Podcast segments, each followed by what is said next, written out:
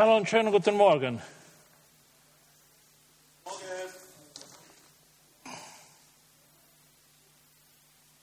Wie geht's euch? Sehr gut. Wer ist verantwortlich, dass, dass so viele heute nicht da sind? Glaube ich nicht, aber okay. Hey, schön, dass ihr da, da seid und ich freue mich für jeden Einzelnen, der da ist. Äh, Wir begrüßen ganz besonders Gäste in unserer Mitte heute und freuen uns, dass äh, wir so viele sind. So viele, hm? 20, 25 Leute sind wir da heute. Gott sei Dank für diese geringe Zahl, die sich heute hier versammelt hat. Draußen spielt das Aprilwetter sein Spiel. Trotzdem spricht die Natur ihre eigene Sprache. Die Wiesen sind grün.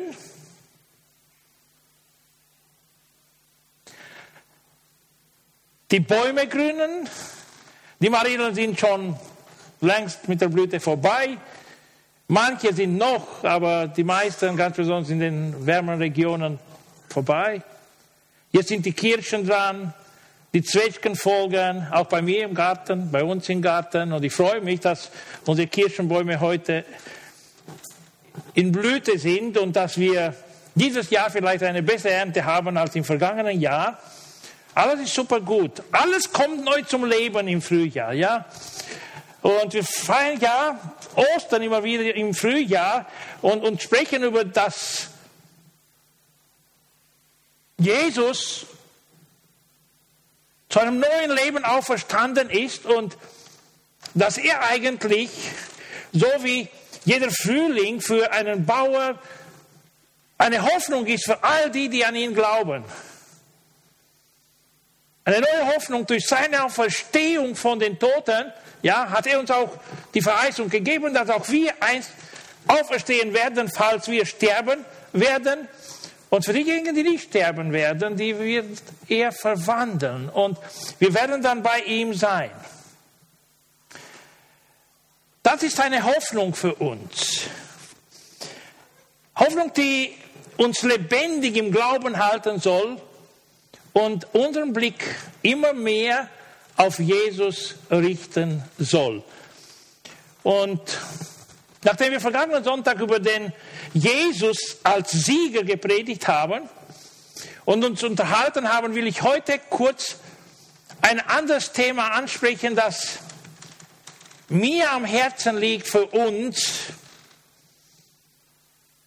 ganz besonders. Und zwar die Frage, warum erscheint Jesus nach seiner Auferstehung so oft und zeigt sich so vielen verschiedenen Kategorien von Menschen. Warum macht er das?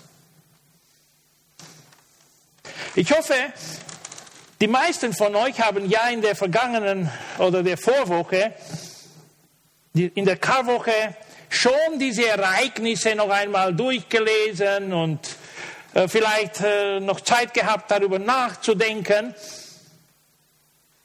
Und auch wenn ihr es gemacht habt, will ich trotzdem kurz euch ein bisschen Herausforderung, äh, herausfordern und ich will, dass wir uns ein bisschen in bestimmte und verschiedene Situationen versetzen. Stellen wir uns mal vor, unseren besten Freund, unsere beste Freundin, die uns in der schwersten Stunde unseres Lebens verlässt und wegläuft. Oder sogar noch mehr verleugnet. Ich, ich kenne den, nicht. Worüber redest du? Stellen wir uns Petrus vor, in der Nacht des Verrats. Angesprochen, ich kenne ihn nicht, ich weiß nicht, ich habe nichts zu tun mit diesem Menschen. Und dann, nach diesem Freitagabend, kommt der Sonntag früh und Jesus ist auferstanden. Was passiert im Herzen von Petrus? Was geschieht mit Petrus? Stellen wir uns vor, die Frauen, die eine Erneuerung erlebt haben durch die Begegnung mit Jesus und die wiederhergestellt wurden und der Gesellschaft zurückgegeben wurden. Die eigentlich ihr ganzes Leben jetzt auf Jesus fokussiert haben und sie arbeiteten und den Betrag brachten sie zu Jesus, stellten ihn den Jüngern zur Verfügung für die Mission von Jesus, für, für sein Werk. Und jetzt ist Jesus tot, ist im Grab. Ihr ganzes neue Leben war auf die Mission von Jesus fokussiert. Und jetzt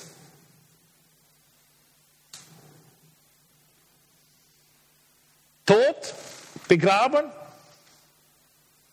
danach verschwunden und das Gerücht, man hat ihn gestohlen, niemand weiß, wo er ist.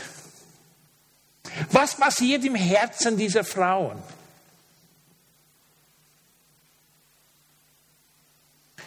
Die Welt der Apostel und der Nachfolger von Jesus ist zusammengebrochen, außer Gewicht geraten.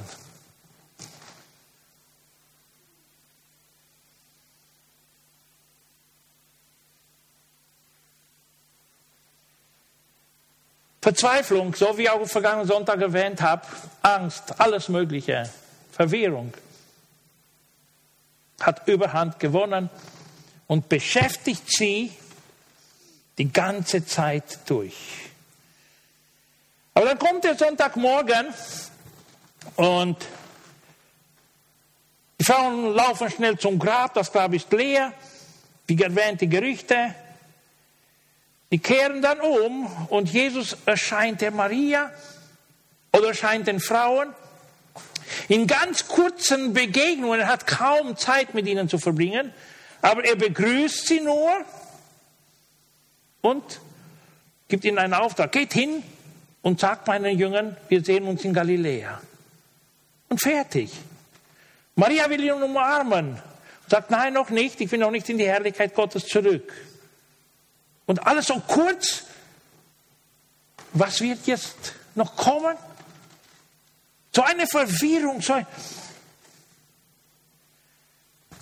Erinnern wir uns an die zwei Jünger, die nach Emmaus unterwegs waren. Und eine dritte Person schließt sich ihnen unterwegs an.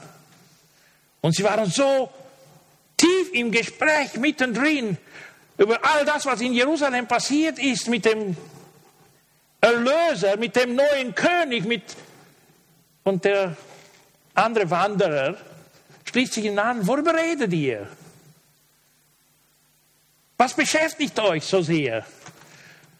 Und einer von ihnen sagt ihm, sagt ihm, bist du der einzige Fremde hier in Jerusalem oder hier in der Region? Hast du nicht gehört, was diese vergangene Woche passiert ist?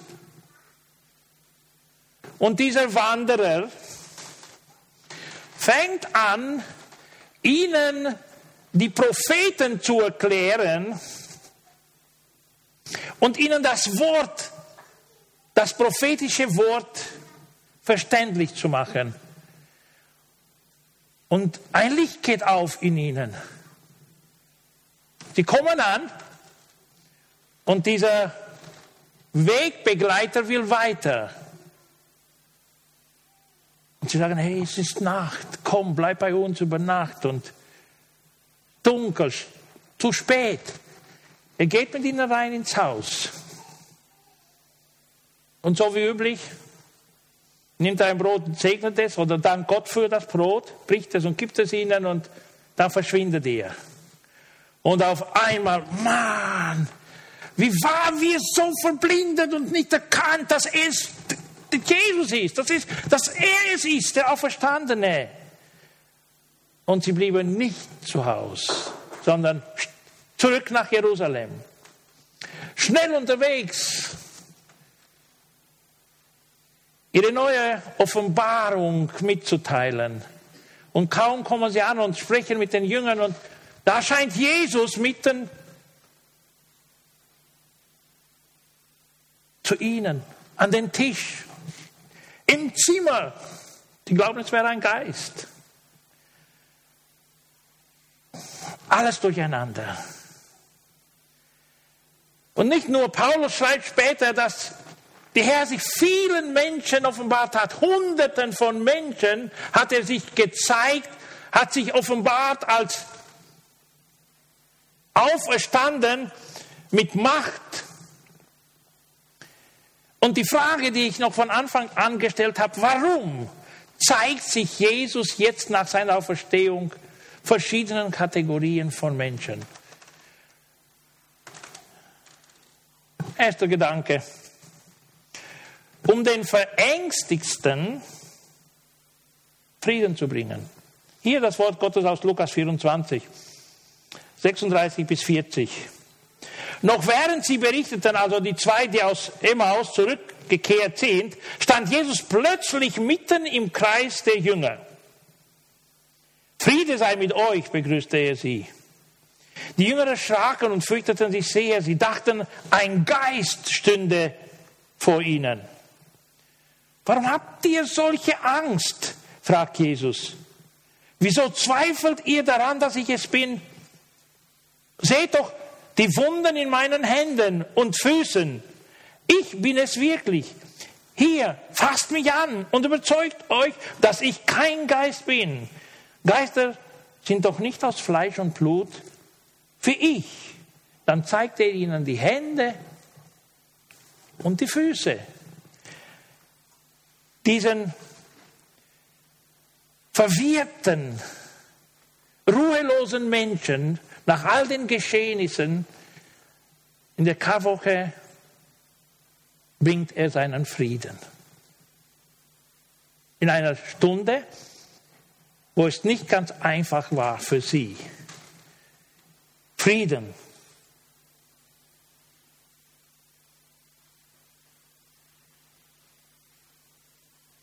Er ermutigt sie und fängt an, ihnen die Schrift zu erklären. Also, zu ihnen erschienen, hat sie ihnen gezeigt, um, um ihnen die Worte der Schrift zu erklären. Und sie gehen weiter im gleichen Kapitel, Vers 45 bis 47. Nun erklärte er ihnen die Worte der Heiligen Schrift. Er sagte, es steht doch geschrieben, der von Gott erwählte Retter muss leiden und sterben und wird am dritten Tag von den Toten auferstehen. Alle Völker, wir, allen Völkern wird in seinem Auftrag verkündet, Gott vergibt jedem die Schuld, der zu ihm umkehrt. Das soll zuerst in Jerusalem geschehen. Also, obwohl er mit ihnen dreieinhalb ungefähr Jahre, drei Jahre mit ihnen verbracht hat und sie in diesem College unterrichtet hat, begleitet hat, waren sie trotz allem verwirrt und, und verstanden die Propheten noch nicht. Und jetzt nach seiner Auferstehung macht er ihn Prophetie nach Prophetie klar. So hat der Prophet gesagt, so hat es sich erfüllt. Und der andere Prophet hat so gesagt und so hat es sich erfüllt und fängt an von Mose bis zu Jesaja, erklärt, erklärt Prophetie nach Prophetie und stärkt jetzt ihren Fundament des Glaubens. Denn das brauchen sie für die Zeit danach.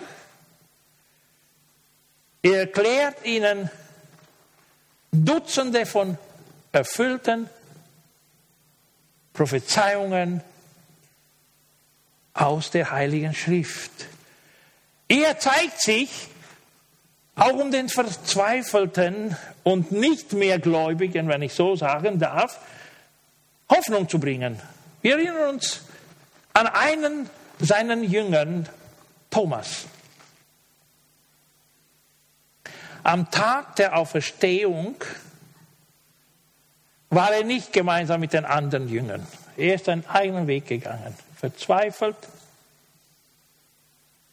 hoffnungslos, verwirrt. Er wusste nicht mehr wohin. Und wo die Jünger ihm auch sagen, sie sind wieder zusammen nach einer Woche, Christus ist auferstanden, er hat sich Petrus gezeigt, er hat sich den Frauen gezeigt, er, er hat sich uns gezeigt und ich glaube einfach nicht. Bis ich nicht sehe, glaube ich nicht. So hoffnungslos und ungläubig, sagen wir ja, wurde Thomas nach den Ereignissen der Karwoche. Hier das Wort Gottes, Johannes 20. Acht Tage später hatten sich die Jünger wieder versammelt. Diesmal war Thomas bei ihnen. Und obwohl sie die Türen wieder abgeschlossen hatten, stand Jesus auf einmal in ihrer Mitte und grüßte sie. Friede sei mit euch. Dann wandte sich Jesus an Thomas. Leg deinen Finger auf meine durchbohrten Hände und sieh sie dir an. Gib mir deine Hand und leg sie in meine Wunde an meiner Seite. Zweifle nicht länger, sondern glaube. Thomas antwortete, mein Herr und mein Gott. Da sagte Jesus, du glaubst, weil du mich gesehen hast. Wie glücklich können sich erst die schätzen, die mich nicht sehen und trotzdem glauben. Die Jünger erlebten, wie Jesus noch viele andere Wunder tat, die nicht in diesem Buch geschildert waren. Aber die hier aufgezeichneten Berichte wurden geschrieben, damit ihr glaubt, dass Jesus Christus, dass Jesus der Christus ist, der versprochene Retter und Sohn Gottes. Wer an ihn glaubt, wenn ihr an ihn glaubt, Entschuldigung, habt ihr durch ihn das ewige Leben. Also zeigt er sich denen, der alles aufgegeben hat. Und begegnet ihm und ermutigt ihn und lässt ihn nicht in seiner Verzweiflung liegen. Und es geht weiter und weiter. Es gibt viele andere Gründe noch. Ein paar werde ich noch erwähnen um den Verschuldeten zu vergeben. Wer hat sich an, an, an ihm verschuldet? Nun, über Petrus sprechen wir sehr viel. Aber die Bibel sagt uns, dass alle ihn verleugnet haben. Nur Petrus, als ein Choleriker, hat, hat ihn widersprochen und gesagt, ich ich gehe mit dir in den Tod. Und Jesus sagt ihm, hey, take it easy.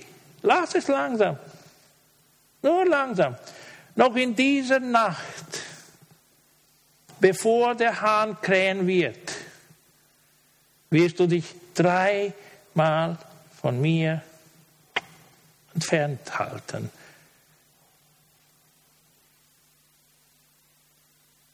Wirst sagen, dass du mich nicht kennst.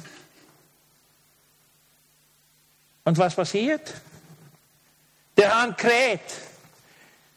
Petrus ist draußen. Und Jesus dreht seinen Kopf hin, schaut Petrus ins Gesicht. Und wie Petrus die anderen auch, alle sind schuldig geworden.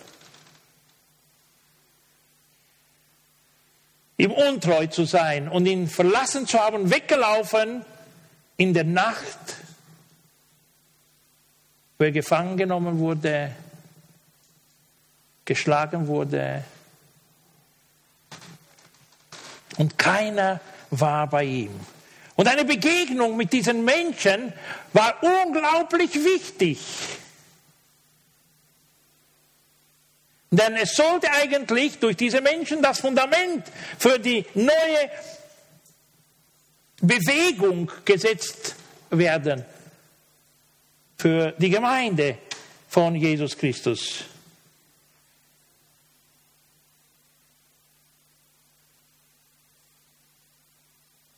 In der Nacht hat sich niemand mehr zu ihm bekannt. Nun wissen wir nicht, die Bibel beschreibt nicht, was in den Herzen der Apostel stattgefunden hat. Aber ich versuche mich zu versetzen, so ohne Worte schaut mich Jesus an. Ich bin irgendeiner, Johannes oder wer auch immer, Jakobus oder Jesus schaut mir in die Augen, nachdem ich weggelaufen bin, wo es für ihn am schwierigsten war. Was würde in mir losgehen?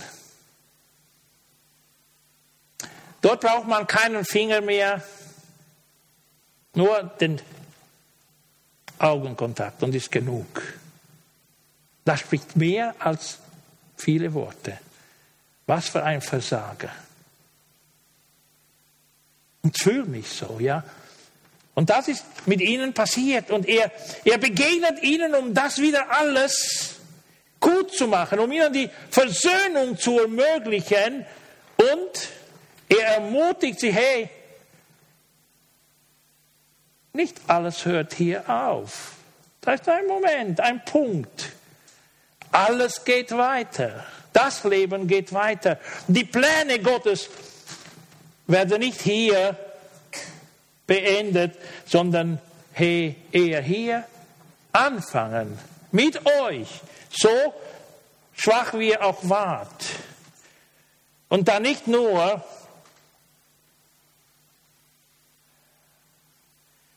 Er will unbedingt den Glauben seiner Nachfolger an ihn stärken.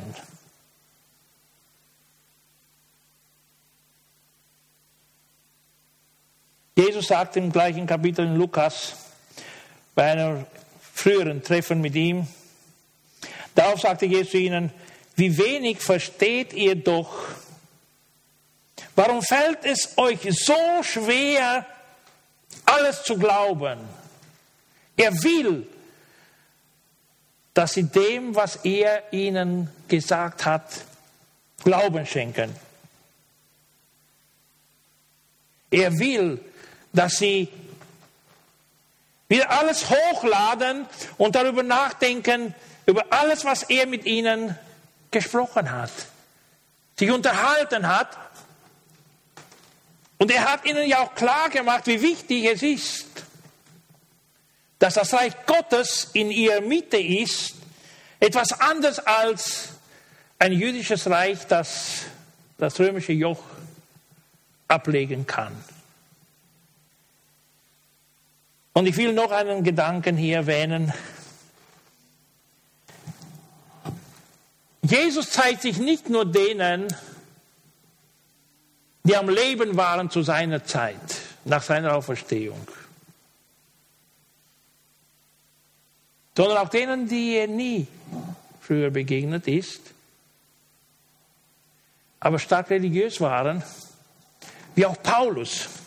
Wenn wir den ersten Korintherbrief lesen, und ich habe vergangenen Sonntag aus Kapitel 15 gelesen, und in dem Kapitel schreibt ja Paulus über sich wie, wie Jesus auch ihm erschienen ist. Er hat ihn gesehen. Und es gibt viele Dinge, die nicht in der Heiligen Schrift berichtet sind, aber Jesus hat mit ihm viel Zeit verbracht und ihm, genau wie auch den anderen Aposteln, die Propheten erklärt.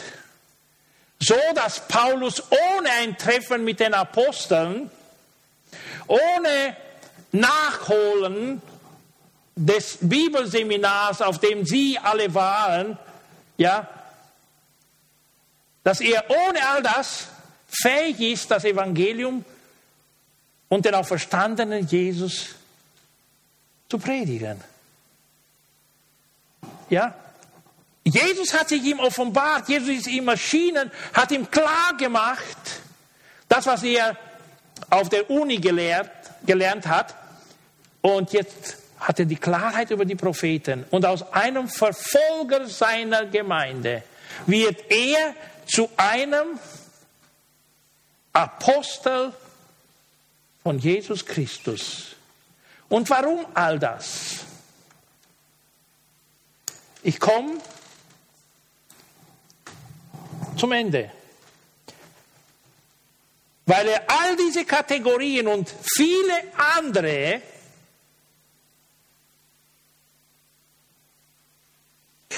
in den verschiedensten Lebenssituationen ermutigen will, wiederherstellen will und neue Hoffnung schenken will. Er will den Verängstigten Frieden schenken. Ich weiß nicht, in welcher Lage irgendeiner von uns sein könnte. Was für Unruhen sein Herz jetzt durcheinander bringen. Ich weiß nicht, mit was einer Prophetie aus der Vergangenheit, mit einer Verheißung, die Gott in einer oder anderen Form prophetisch gemacht hat, du jetzt zu kämpfen hast. Denn es hat sich verzögert und es hat sich noch nicht erfüllt und ich weiß nicht, wo du enttäuscht wurdest von einer Verheißung und die dich dann einfach kalt gelassen hat und jetzt bist du bereit aufzugeben. Ich weiß nicht, wo du dich schuldig gemacht hast gegenüber Gott und gegenüber den Menschen. Wo du schuldig bist. Oder ob du auch kaum gläubig bist. Aber egal, in welcher Lage du wärst. Jesus ist zu der Zeit all diesen Kategorien erschienen und hat sie ihnen gezeigt, weil er sie alle wieder aufrichten wollte. Und das tut er bis heute noch. Und falls du in einer solchen Verzweiflung bist, in einer Lage, wo du sagst, für mich gibt es keinen Ausweg mehr. Vielleicht bist du eine Mutter und zweifelst noch, ob Gott deinen Kindern neu begegnen kann. Nun ist der Petrus zum zweiten Mal erschienen und er hat sich so schuldig gemacht und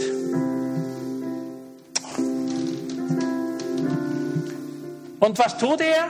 Er begegnet ihm, er spricht mit ihm und sagt, hey, liebst du mich noch? Liebst du mich noch? Liebst du mich noch? Nun, dem Petrus sagte auch den Auftrag, geh, hüte meine Schafe, hüte meine Lämmer, hüte meine, hüte meine Schafe. Ich weiß nicht, was einen Auftrag er dir geben würde, aber auf jeden Fall will er dir persönlich begegnen. Und ich ich stelle mir Folgendes vor. Ich bin hier auf einem Sessel und er setzt sich neben mich und fängt an, mir ins Ohr zu flüstern. Hey, ich weiß, ich kenne, ich verstehe, ich weiß, dass vielleicht dein Mann dich nicht versteht. Ich weiß, dass deine älteste Tochter dich nicht versteht. Ich weiß, dass dein ältester Sohn dich nicht versteht. Ich weiß, dass deine Gemeinde dich nicht versteht. Ich weiß, dass die Ältesten der Gemeinde dich nicht verstehen. Aber eins will ich dir sagen, hey, ich bin hier, ich stehe dir bei. Ich will dir meine Hilfe anbieten.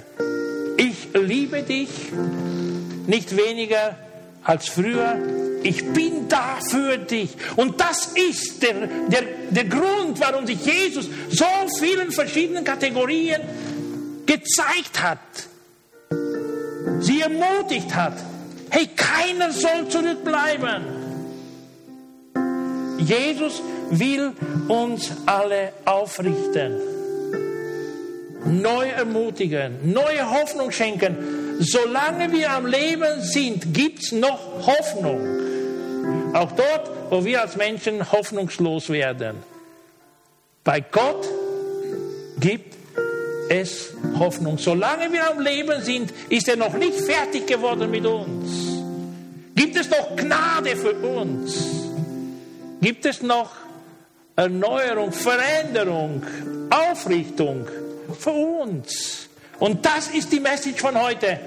Jesus offenbart sich und zeigt sich,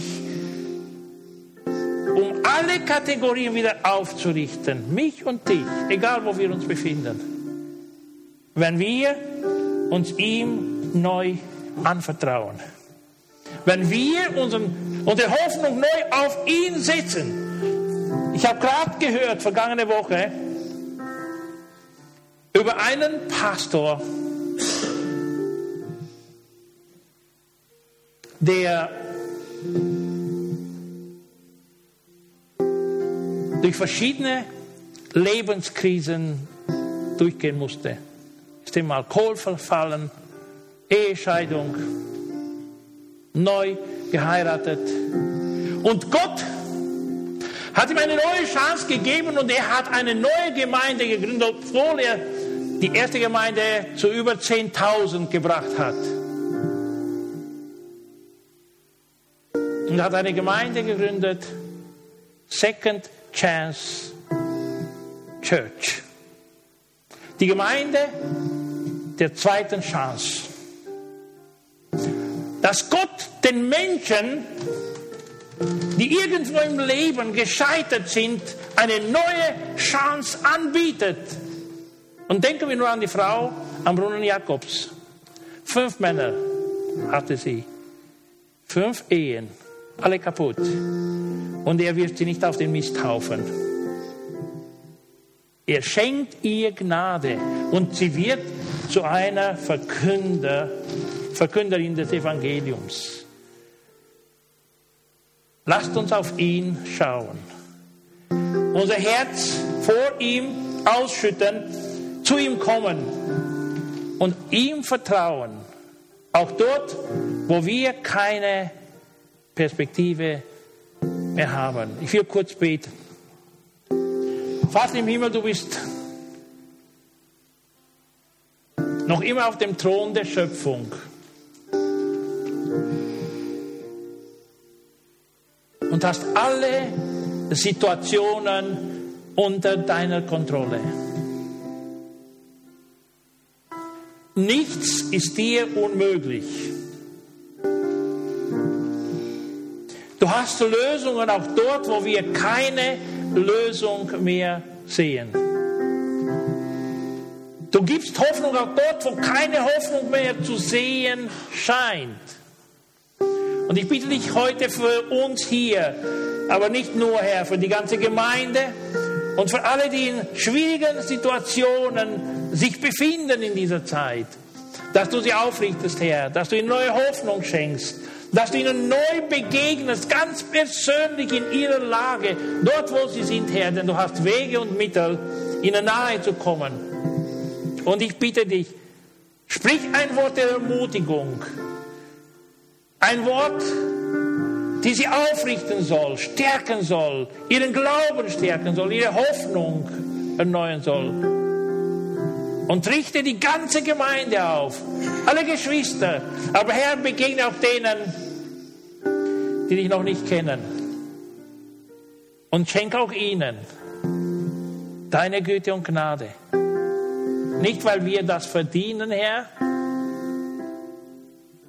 sondern weil du Gott bist, dich für uns geopfert hast und uns so sehr liebst, dass du uns in deiner Familie haben möchtest. Dafür danken wir dir auch von ganzem Herzen her und wollen dir unser Leben neu anvertrauen. Denn du bist der beste Fürsorger für uns, jetzt und für alle Zeiten. Im Namen von Jesus. Amen.